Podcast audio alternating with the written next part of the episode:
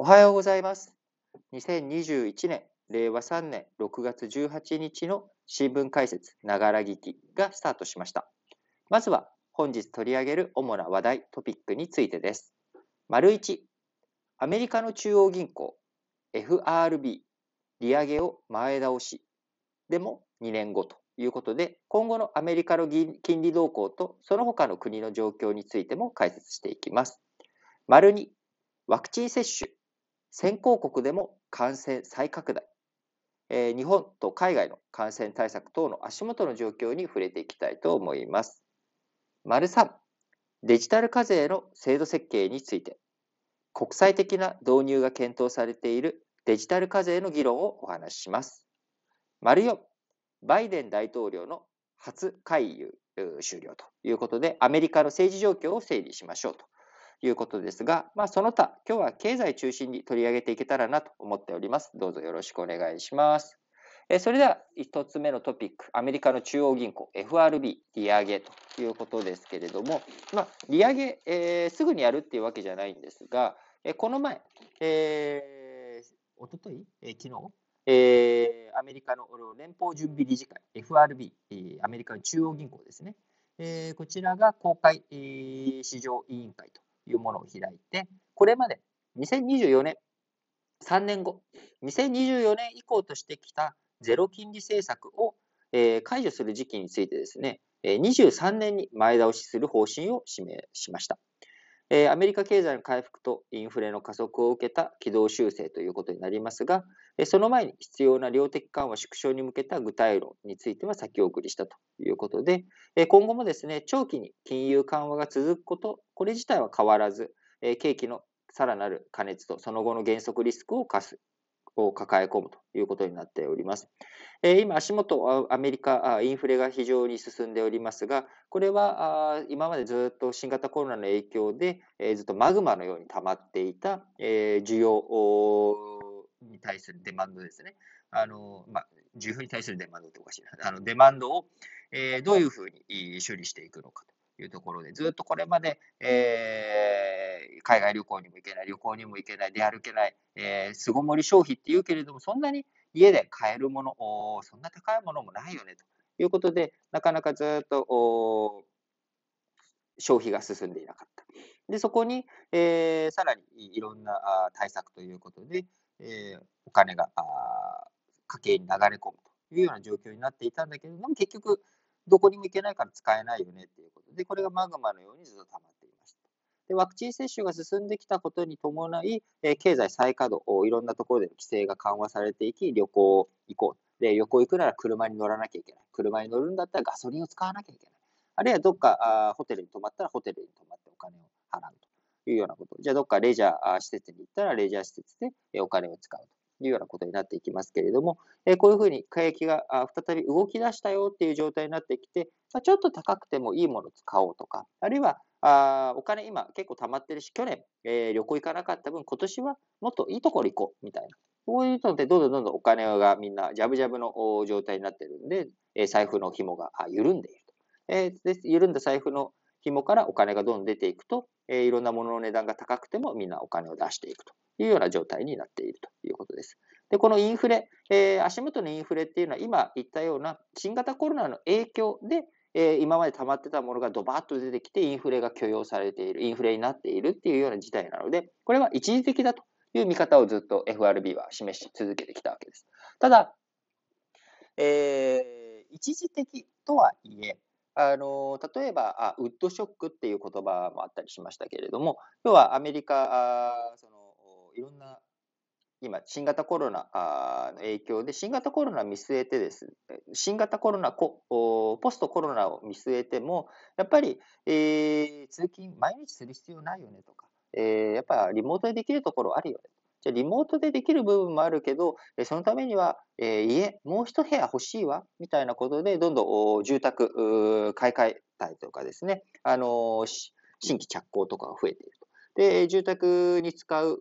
木、ウッドが、え、値段が高上がりしていき、え、そのウッドショックっていう形で、え、材木の価格がめちゃくちゃ上がっているというような状況があるわけです。で、そうなってくると、えー、これって新型コロナの一時的な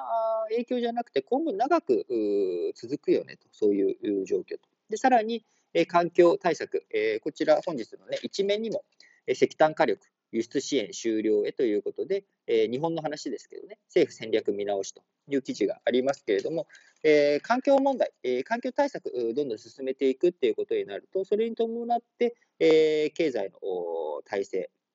変わってきたりとか、いろんな発電とか、ああるいは対策、その環境対策のための消費とか、そういったものが、え使われていくようでと。そうなってくると、今後、まあ、長く見ていってもですね、えーアメリカの景気経済っていうものっていうものはいろんな今後消費回っていくお金を使っていくっていうところに流れていくっていう動きは、まあ、止められないというか、まあ、止まらないだろういうような側面もあるわけですね。で一方じゃあお金がどんなところに流れてるかっていうと、まあ、株とか、えー、テック企業とかですねえこういったところにどんどんどんどんお金が流れ込んでしまっていて、えインフレがより加熱していく状況っていうもの、これは今後も続いていってしまうんだろうと。じゃあ、一体いつ、えー、こう利上げをしていくんだと。金融緩和、ジャブジャブの状態を、えー、少し絞っていくのかというところについてですね、あのこれまで、2024年、えー、頃ゼロ金利解除するっていうような目標にしていたものを、えー、前倒しして2023年と。でも2023年って言ってもですね、もともとよりも前倒ししたんだけど、これから2年間は、じゃあまだジャブジャブが続くんかいと。いうような状態になっていくので、えー、今後、利上げを前倒しにしたということになっていきますが、えー、それでもまだまだ景気の過熱、止まらないんじゃないかなというふうに思われているわけです。えー、ダウ平均はね、ちょっと下がったりとかしてましたけれども、あのむしろしっかりと FRB が過熱リスクに対して対応していくんだっていう姿勢を見せたっていうことにね、好感を持っているような人も多いわけなので、あのまあ、今はですね、個人的な感想ですけれども、何をやってもですね、多分あの株価が上がったりとか、景気が過熱する方向にしか僕はいかないと思っています。こういうのはですね、あの考え方次第でどうにでもなるっていうことなので、もともと、例えば、あの分かりやすい例でいくと、えー、バイデンさんが大統領になる前、え大統領選挙でバイデンが勝っちゃうと景気は悪くなる、え株価は下がるってずっと言われてたんですね。でなんでかっていうと、トランプちゃんはあの小さな政府を施行していて、え減税もしたし、法人税法人減税もしたし、え企業業績があプラスに上向いていくような対策、対応っていうものをやっていったと。だから、え、この共和党のトランプちゃんからバイデンちゃんに変わっちゃうとですね、え、バイデンちゃんが大きな政府をしていく。で、大きな政府をしていくと増税とかそういったことにつながっていくので、えー、企業が増税されていくということになっていくと、えー、企業の業績が悪くなっていく。企業の業績が悪くなると株価は下がるというふうにみんな予測していたわけなんですが、バイデンさんが大統領になった後、えー、株価上がっていくんですねで。株価上がっていくっていうのは、バイデンさんの手腕というわけではなく、みんなが考え方を変えただけなんです。あでバイデンさんが大統領になっても株価は上がる。えー、なぜ上がるか。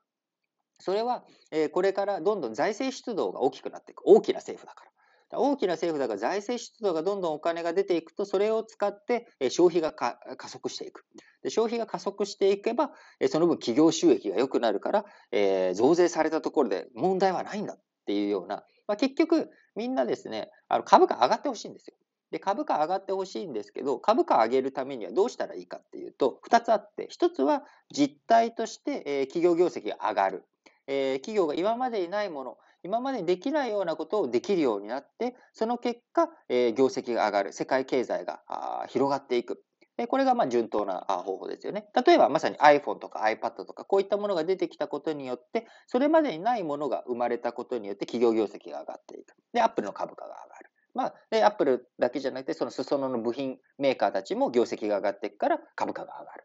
まあ、これが一つ目の、えー、道ですね。で、二つ目が、上がるだろうっていう思うことですね。まあ、いわゆるバブルな状態ですけれども、あの基本、この1番目のものと2番目のもの、そのバブルのどっちが株価を形成する要因で、えー、強いのかっていうのは、それはもういろんな経済学者の人たちが、けんけんかんかん話をしているわけですけれども、僕はやっぱりバブルの要素っていうところは非常に大きいと思っていて、なぜなら、えー、あくまでも企業業績を反映している株価というものは足元の数字ではなくて将来いくらになるんですかっていうことを割り引いて足元の現在価格に直すといくらなんですかっていうのが株価理論株価を構成している要因なんですね。そうすると将来の期待値、将来どうなるんですかっていうことがやっぱ非常に大きい。で、この将来どうなるかなんていうのはですね、誰にもわかんないんですよね。当然ですけれども。で、誰にもわからない中で根拠として、えー、それっぽいストーリーを作っていく。で、そのストーリーにみんなが、そうだよ、そうなるよっていうふうに思っていくと、どんどんどんどん株価が上がっていくっていうことになるわけなんです。で、えー、みんなやっぱ深層心理含めてですね、株価が上がってくれることによって景気が良くなるっていう感覚、感触があるわけなので、え、そうなってくると株価が上がってほしい。じゃ株価が上がってほしいための理由を探していく。これはね、理由なんてものは探せば、えー、いくらでもこう見つかっていくわけなので、下がってる時にはですね、えー、下げ止まりが見つかりそうだっていうふうな、だからそういったものを探しますし、上がっていけば、えー、より上がっていく材料、そういったものを探していくっていうことになるなります。なので今回、FRB の対応によってですね、あのー、みんなのその今後世界が上がっていく、株価が上がっていくっていうところに対して何か冷や水を、えー、浴びせるようなものにはなってないということになりますので、え FRB の今回利上げ前倒しになってもですね、株価については基本的に大きな影響っていうものはないんだろうなと。で一番このあたりのその期待っていうものが一番一心に受けて、え金額を形成しているのがまさに暗号資産、え仮想通貨ですよね。えビットコインの価格なんてものの乱高下というものが激しい、わけですけれども、やっぱりそれは将来的にそのビットコインというものがいろんなところに使えるようになる。政府の規制とかそういったものを、え乗り越える自由な通貨としての先行きと、えこれがあ1番目の話ですよね。で、実際に需要が増えていくと。で、2番目っていうのが上がるはずだという、そういった期待によって膨らんでいるっていう部分も当然あるわけですので、その上がるはずだっていう期待がしぼめば株価、あ、株価じゃない、暗号通貨のね、え値段、暗号資産の値段っていうものは、えめちゃくちゃ下がるし、それが上がっていくって思われたら上がっていくっていうことになるわけです。で、えー、こういった暗号資産の分野においてはですね、最大のポイントになってくるのは、あのやっぱりそこに市場の規制が入らないっていうことなんですよね。なので、えー、規制が入らないので、どんどん上がっていく代わりにですね、下がるときにとんでもなく下がるっていうことにもなるわけです。規制がないので。別にそこに、で、さらに厄介なのがですね、僕は本当にイーロン・マスクのやり方っていうのは本当に腹が立ってしょうがないんですけれども、結局、ツイッターでね、あのなんか行ったりとかして株価が動いたりとかっていうこと、あ、株価じゃない、暗号資産のね、価格を動かしたりとか、この力を持っている人が、え何か言うだけで、え株価が上がったり下がったりするっていう、株価じゃない、何度も株価って言っちゃってごめんなさい。あのビットコインの価格とかね、え暗号資産の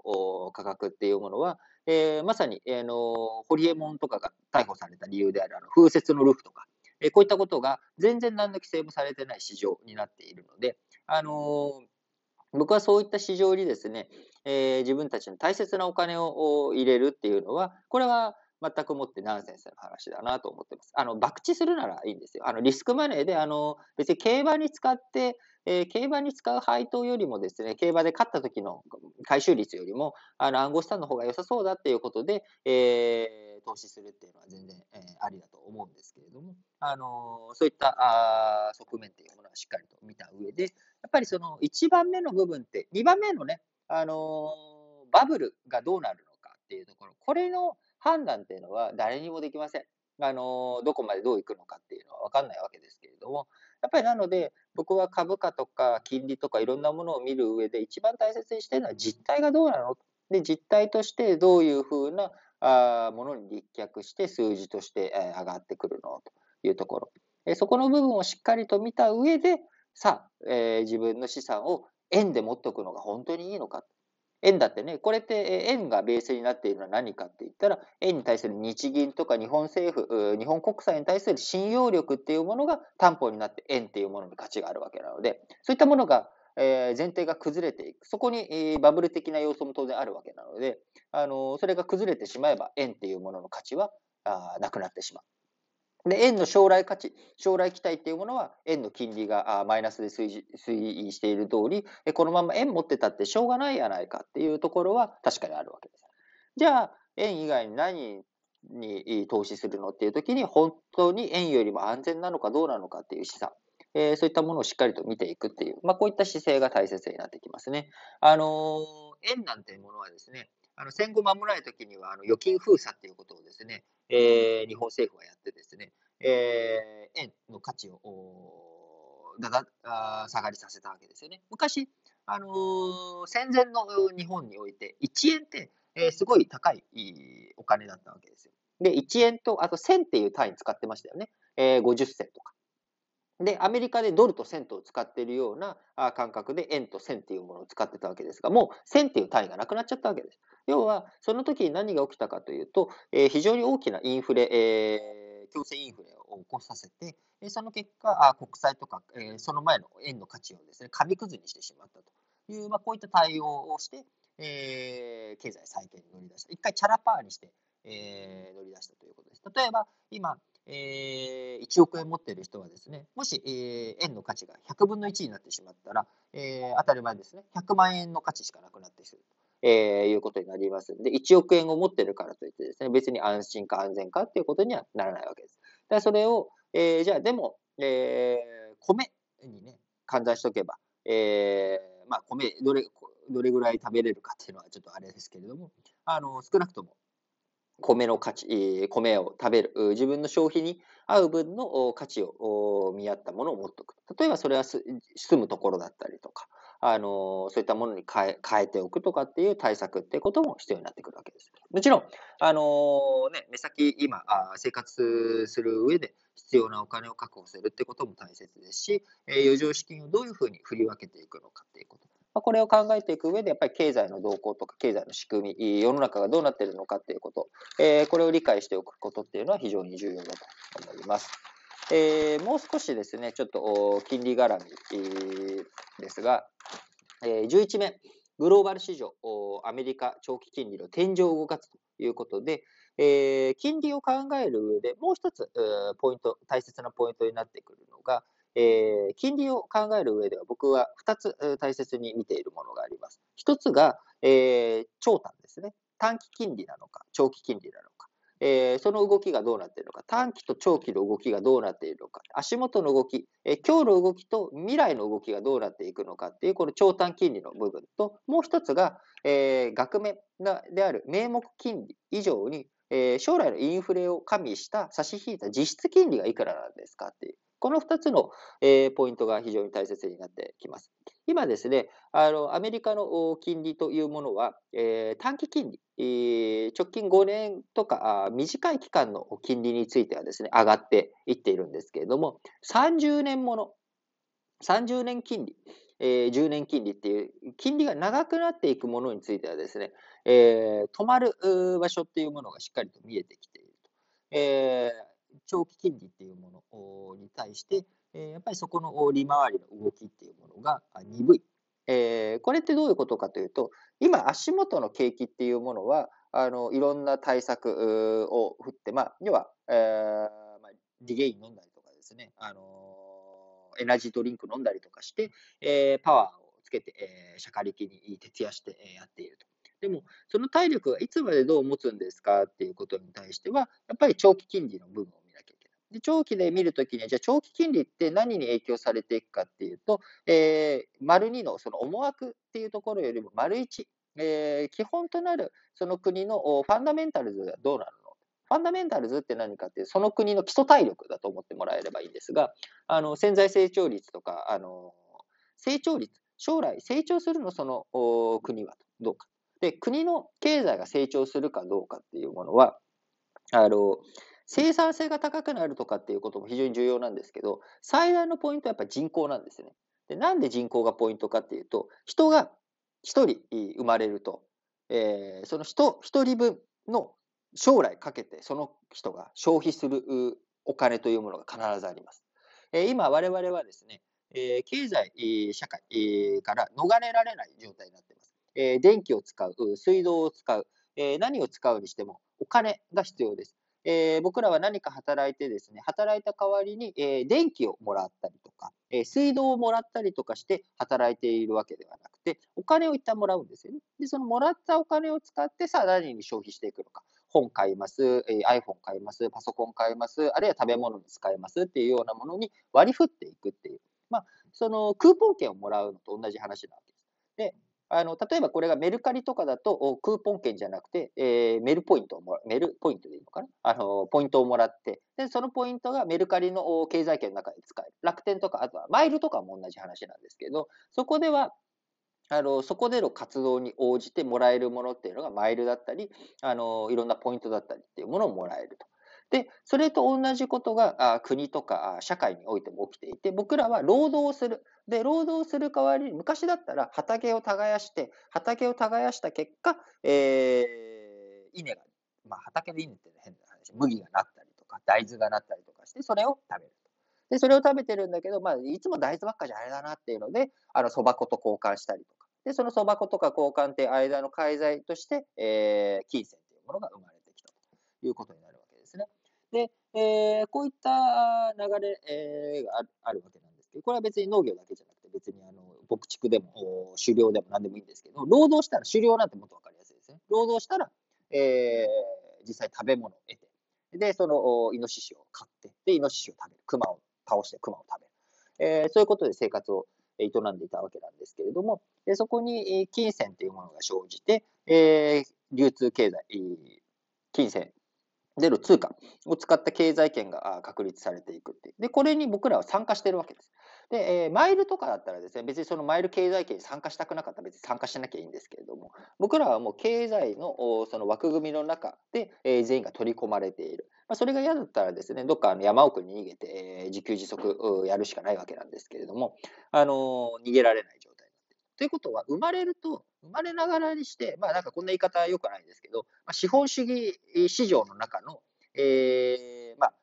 うん、ちょっと言葉は強いかもしれないですけれど、まあそこの付随した、えー、存在になるわけです。で、そうなってくると、えー、当然その人っていうものは死ぬまでに必ず消費をするわけです。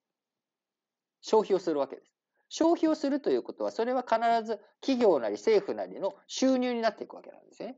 で、いうことをどんどん繰り返していくっていうことになるので、基本、人が増えるっていうことは、市場が広がるっていうことなわけです。で、この戦後1945年からずっと世界経済が基本的にプラス成長で進んできた理由、最大の理由は何かって言ったらですね、あの人口が増えたからなんですよね。今70億人を超える人口、70億人を超えるような人たちがどんどん市場規模を膨らましていた。で、その背景として何があったかっていうと、世界銀行を作って、えー、いろんなインフラ整備、えー、途上国のインフラ整備をやってあげようと。で、なぜインフラ整備をするのが大切かっていうと、そうすることによってそういう人たちが仕事を持って生きやすくなる。で、生きやすくなってくれると、ちゃんと消費活動に回ってくれる。消費活動に回ってくれると、結局そういったところに投資したお金があぐるっと回って戻ってくる。っていうことになるんで、えー、そういったものを作って、えー、一生懸命やってきたわけなんですよね。で、その流れの中で、えー、中国が一帯一路っていうので、中国の経済圏を広げていこう。えー、中国の、ね、マイレージ市場を作っていこうみたいなことで、一帯一路をやっていく。で、その中でアジアインフラ投資銀行というものを作って、やっていこうと。で、もともと日本は、えー、1970年代に ADB、アジア開発銀行というものを作って、えー、同じようなことをやってたわけなんだけれども、そこでバッティングが生まれた。で、そのバッティングをどうにか解消していくっていうことで、え今回 G7 では、あの、中国の台頭を抑止していくっていう上で、え先進国が中心になってそういったあことをやっていこうよと。いう動きになっていると。で、なので何が言いたいかというと、お話が金利のところに戻ってきて、えー、結局金利が将来的に上がっていくかどうかっていうのは、その国の経済成長があるかどうか。で国その国の経済成長があるかどうかって見ていくときのポイントになってくるベースはやっぱり人口なんですね。で、アメリカっていうのは唯一、先進国の中で、えー、人口が増えていっている。で、そこには移民とか流入とかがある。ところが、この移民とかの流入とか、そういった先行きっていうところについても、黄色信号が今灯っているっていう状態。で、どんなに短期で今足元、光ってる状態だったら、これって国債とかあの発行して、えー、カンフル剤打って、えー、どうにかあ孵化してるわけでしょと。えー、その孵化してる状態っていうものが、じゃあ10年、20年、30年続くの？永遠にできるの？これ MMT 論者はね、あのー、孵化し続けることができるっていうふうにえ考えてるわけですけど、なかなかそうもうまくいかないよね。でアメリカの経済の基盤っていうもののもう一つあるところは、やっぱりアメリカのそのドルっていうものがあ通貨あとして、基軸通貨として機能している。で、ドルがなかったらですね、やっぱ国際的な取引っていうのはやりづらい。侍債とかっていう形、円建てでのね、海外での投資とかそういったこともやってたりとかしますけれども、やっぱり世界経済っていうのはドルを中心に回っている。で、このドルっていうものの派遣っていうものが今後どうなっていくのか。まさにビットコインとか暗号資産、あるいは中国の台頭。えー、まあ、ユーロがね、できたばっかの時には、あの、20年前ですけれども、ユーロの期待とかもあったんですけれども、まあ、それはちょっと今落ち込んじゃっていて、じゃあそういう中でデジタル通貨の競争の中でも、じゃあアメリカの基軸通貨ドルがきちんと、えー、成長性というかですね、価値を持ち続けられるのかというところ、まあ、こういったところには、やっぱりなかなかあの不安定さもなっていくんだろうなと。えー、経済の底上げにいろんなものがつながらないなら、え金利、中立金利、FRB が2.5%、中長期的にはですね、見ている金利っていうものが上がらない。でそれよりもインフレ率が上がっていっちゃうと、え今度はマイナス金利っていうことになっちゃうわけです。名目上2.5%の金利つけますって言っても、えー、インフレがですね、5%を進んでいったら、えー、結局それって、えー、金利って、あのー、かかってないような状態になっちゃうんですよね。要は、えー、お金を100円借りましたと。で、えー、金利があー2.5%だとすると、ごめんなさい、1万円にします。1万円で、金利が2.5%だとすると、1年後に1万250円返せばいいんですけど、その1万円で買ったあもの、1万円借りてですね、例えば、えー、何か商品を1万円で買ったとします。で、その商品売れなくても、1年後にはその商品の価格が5%、インフレが起きれば5%上がる。そうすると1万500円なんですよね。だからそのまんま何もせずに寝かして、えー、商品買って、えー、1年ほったらかしすると、インフレで5%上がるから、1万500円で1年後に売れると。で、1年後に1万500円で売って、えー、1万500円もらって、1万250円返せば、250円手元に残る。お金借りたのに、お金もらえてるじゃんって状態になる。これが、えー、マイナス金利なわけなので、実質、えー、このインフレを加味するとですね、実質マイナス金利の状況に今、あアメリカの市場というものはなっておりますし、まあ、他の国とかもそうなってます。なので、このあたりについて、まあ、あの実質マイナスっていうものをいつまで、えー、維持するんだと。で、当然こんなことになるんだったらですね、どんどんお金借りてですね、えー、ジャブジャブ、市場で、えー、どんどん買っていったらいいいうことになっていっちゃうんで、そうするとインフレ率っていうものもより加速していくんじゃないか、そこをどういうふうに制御していくのかっていうところ。あの、今回、FRB、こう、2023年に、2年後にですね、あの金利を上げていくっていうことを、あの、めどに考えているっていうことの発表になりましたけれども、あの、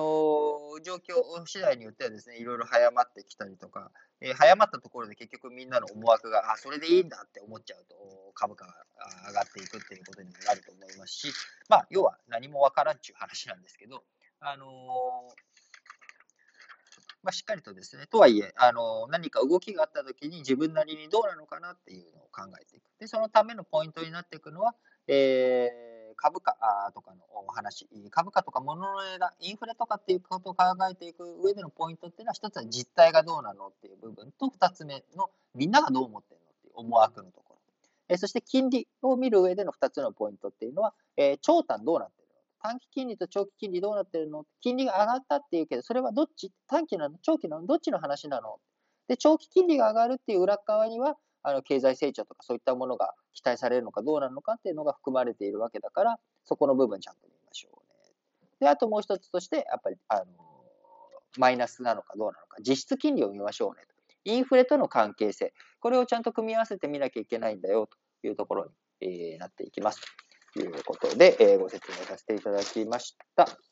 えー、続いて、えー、丸2、えー、今日ちょっとね、金利の話でだいぶ使いましたが、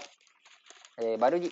えー、ワクチン接種先行国でも感染再拡大と。いうことで、えイギリス制限解除、先送りということで、え日本はですね、もともと100人切らないと、え緊急事態宣言解除しないよみたいなことを言ってたんだけれども、今500人水準でも、え解除をして、まん延防止等重点措置に切り替えていくっていうことがなされる中、あイギリスではですね、え21日に解除を検討していたものについて、14日、え行動制限の解除について、もう少しだけ待つのが賢明だと。いうことで、えー、規制延長に今、こう、なんでしょう、理解を求めているというような状況になっております。で、こちら背景には、えー、3つの要因があると分析されております。1つ目が感染力が強い、えー、変異ウイルスの流行だということで、これはイギリスも、えー、日本もどこもね、一緒の話になっていくということ。で2つ目の要因、えー、イギリスにとっての2つ目、ワクチン接種の伸び悩みということで、まあ、アメリカも含めてですね、えー、ちょっとずつみんな接種数が収まってきちゃっている。特にイギリスでもですね、2回終えた人の割合が4割台とどまるということで、えー、1回よりも2回受けた方がですね、きちんとその発症を防ぐ効果が高いということになるんですけれども、えー、なかなか1回打っても大丈夫だって思っちゃう人も多く、2回目、もう1回行くのめんどくさいみたいな感じで、なかなか2回目の、えー、接種が進んでいないというような状況ですね。こちらは日本はちょっと状況は違くて、今まさに日本はぐわっと接種が進んでいるような状態ですが、えー、なかなかいろんな動きとか話を聞いていくとですね、やっぱ一発打っただけで大丈夫だみたいに思われている、多かったりとか、もちろん一発でもね、効果はあるんですけど、打たないよりはそれは効果はあるんですが、えー、きちんとね、2回目を打か打たなきゃいけないということ。えー、打たないとアメリカとかイギリスみたいにですね、せっかくわーっとこう、ワクチン接種率上がっても、その後伸び悩んじゃうというか、えー、結局、ちゃんとしたあ封じ込めに、ワクチンあ、ウイルスのね、封じ込めにつながらないということにならないかもしれないということです。えそして3つ目が感染対策の拙速な緩和だということで、えこちら記事の中ではチリ、えー、チリでは南半球が夏となった1月から厳しい移動規制を解除したところ、えー、感染が再拡大していったりとか、高止まりというような状態になっているということになります。えー、やっぱりですね、感染、えー、そのワクチン接種が進んだとしてもですね、やっぱり今変異ウイルスとか新しい状況を出ている中、行動制限というものはあしっかりとしなきゃいけないと。で、これ、あの日本、特に日本ですけれども、あのなんでしょう、あの緊急事態宣言が出てるから、どうにかしなきゃいけないとかっていう話じゃなくて、あくまでもこれ自粛なんですよね、最大のポイントは。自分で決めて自分でどうするかっていう話なんで、あの、お上がね、言ってるからあやらないっていう話ではなく、あの、別に緊急事態宣言がなくなったから、はい、世界は自由になりましたっていうわけでもなんでもないので、あの、そこの段階、策をですね、えー、なくなったからって言って、えー、自由にやっていいんだっていうのは、やっぱりそれはおかしいっていう話なんで、あの皆さん、良識を持ってですね、あのきちんと対策、対応していただければいいのかなと思います。はい。えー、続いての話題、丸3、デジタル課税、えー、苦渋の制度設計についてということですけれども、えー、国際的に導入を進めていっている国際課税ルールの一つにですね、えー、10%の利益率を上回る部分について、えー、しっかりと売上高が非常に大きくて、えー、10%の利益率、10%以上の利益率を出している会社に、えー、しっかりと課税していこうという、まあ、こういった動きがあるわけなんですが、えー、Apple、えー、Google の親会社であるアルファベット、Facebook なんかはですね、えー、24.4%、26.3%、えー、Facebook は38.5%と利益率非常に高いというような状態になっている。一方、アマゾン。アマゾンはですね、えー、物流とかもやっているので、えー、全体の利益率が10%に満たないという状態になっているわけです。ところが、まあ、アマゾンの物流とかそういった事業っていうものはですね、まあ、地場にのっとってうわーっとやっているわけですけれども、あの、まあ、これは PE と言われるような拠点がある国もあればない国もあったりしますけど、まあ、そういったものを持ちながらあやっていると。ところが、アマゾンの AWS の事業ですね、えー、クラウドサーバービジネス。こちらについては非常に利益率が高いんだけれども、アマゾン全体で見るといろんな事業をコングロマリットにやっているんで、利益率の高いものもあれば低いものもあるっていうような状態になっている。でなかなか、あの、こう、どうするんだと。で、えー、G7 で確認した基準を機械的に当てはめると、さっき言った通り10%アマゾンいってないんで、アマゾンは、え対象じゃありませんということになると。ただ、当初の目的って、えー、まあ、 GAFAM 狙い撃ちっていうのもちょっとあれですけれども、あのそういったあ国境をまたいだ企業の動きに対してしっかりと課税していこうっていう動きだったわけなので、えー、利益率の高いクラウド事業えー、Amazon Web サービス AWS を対象に課税する方針ということです。えー、これまではですね、あの企業で丸ごとで判断してこう、簡便的にも、あのあんまり難しいことじゃなくてやっていこうっていうふうに言っていた中、えー、じゃあ Amazon だけそうするのと、じゃあ他の企業はどうなの？みたいな、えー、制度の公平性に疑義が生じたりとかですね、えー、企業や税務当局者の手続きが煩雑になったりするリスクを抱えるということになります。えー、GAFA 全体に網をかける戦略ですが、えー、制度設計には課題が残ると。じゃどういう場合にグループ全体じゃなくて特定事業だけ ?Amazon。Amazon っていうのはもはや名前がね、もうみんな知ってるし、まあ Amazon に課税するのはまあ、しょうがないよねっていうのは、ある種の納得感があるかもしれませんけれども、じゃあ Amazon 以外、じゃあ Amazon からしたらさ、なんで俺だけだろうと。俺以外にも分類分解したらさ、あの、業績いい、利益率高いビジネスやってるやつらだっているでしょ。でもそれを例えばセグメント情報とか会計上分けて発表してないから潜るって見えない。いやいや、まあ研究開発とかも一緒にやってるんでって、研究開発のコストをそこに上乗せして利益率低いように見せかけるとかですね。例えばそんなことをやってた時に、じゃあそれ誰が監査するの？誰が税務上それを、あの、課税するしないっていう判断するの？というところが非常にややこしく難しくなっちゃう。っていうことになっていくので、これはですね、僕は個人的には、あの、これはやらない方がいいなと思ってるんですね。別に Amazon を課税できないっていうふうになったとしても、これ、あの、制度をまず入れた上で、きちんと運用ができるか。で、きちんと運用ができなくなってしまうと、えー、こういった制度っていうものはですね、形骸化していって壊れていくっていうところがあるので、最初に導入してきちんと運用するっていうことをやっぱゴールに、えー、僕は見据えるべきだと思うんですよね。もちろん最初、狙いは GAFA だったっていうで、GAFA をどうやって封じ込めていくのか。で、だ封じ込めていくっていうのはおかしいですね。GAFA の、えー、利益をですね、きちんと適正に国際課税の網に引っ掛けていくのかっていう話だったわけですけれども、えこちらについて、えまずは、え当初決めた、あのすごい簡単な、一番楽な方法でやっていく。で、当然そうやっていくと、次何が起きるかっていうとですね、あの、会社を分割したりとかして、えー、そういった利益率の高い、課税されうるようなところとかをどんどん外出ししてですね、見た目の利益率を下げるとかっていう動きっていうのは当然絶対出てくるわけです。で、え出てきたタイミングで、じゃあそういう動きとかを含めて、じゃあどういうふうに枠を決めようかで、そうすると次、当然それって Amazon とかの話にも入ってくるっていうことに僕はなると思うので、まずは一旦今決めたルールで引いて、えー、Amazon が入らないっていうことも課題だよねと認識した上でやっていくのがいいんじゃないのかなとは思いますね。なかなか、まあ、難しいところではあると思うんですけど、あのー、まあ、今後どういうふうに進んでいくのか、しっかりと見ていきたいなと思います。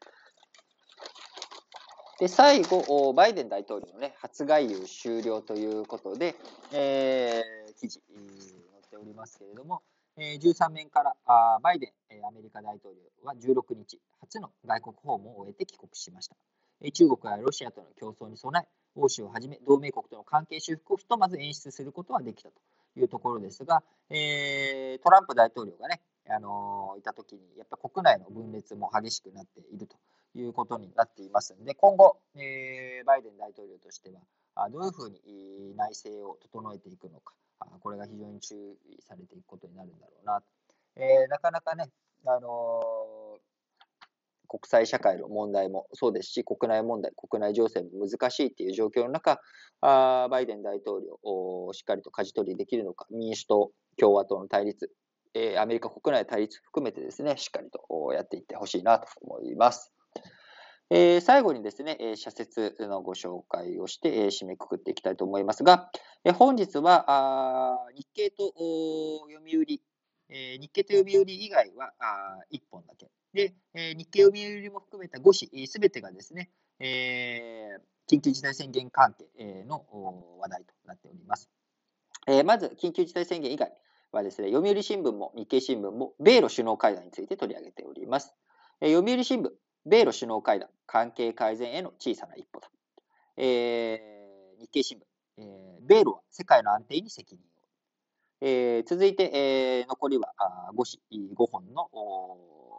新型あコロナウイルスからですけれども、えー、再拡大懸念下の解除、五輪リスク、首相は直視を朝日新聞。えー、毎日新聞、宣言解除と東京五輪、えー、無観客での開催を求めるということで、えー、毎日新聞はなんか開催はもうありきになっちゃったんですかね。なんか無観客でだったらいいよっていうふうに捉えられるような感じになっちゃってますけれども、朝日新聞はね、開催ありき、えー、観客ありきの発想では国民の命と暮らしは守れないということで、えー、まだまだあなんかちょっと抵抗すると頑張るとみたいな動きですね。一方、産経新聞、えー、緊急宣言の解除、五輪開催に協力を求めよう。ワクチン迅速化が鍵を握るということで、えー、五輪開催へ向けた協力とは、新型コロナの感染抑止に向けた努力に他ならない。目指す方向は一緒のはずであるということを述べていますね。えー、読売新聞、えー、緊急事態解除、感染再拡大の前例繰り返すなということで、えー、五輪の安全な開催は国際公約でもある。政府は提言の趣旨を真摯に受け止め、効果的な対策を講じてほしいと。えー、最後、日経新聞です。緊急事態後の制限緩和は段階的にということで、え、医療体制も今一度点検しておいて、ワクチン接種や五輪対応に多くの医師や看護師が動員されていると、え、されるし、されていますし、されていくと。そこへ患者の急増が重なっても治療が届からないよう、え、万全の備えをしておく必要があるということでございます。え、本日もですね、え、皆さん聞いていただきありがとうございました。